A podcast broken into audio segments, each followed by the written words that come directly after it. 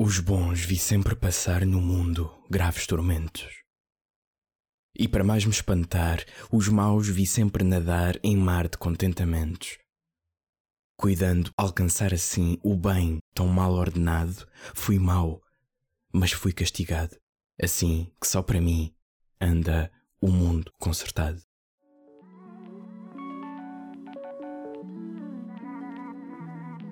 Acabaram de ouvir o poema ao Desconcerto do Mundo, de Luís de Camões, e sejam bem-vindos ao Dizer.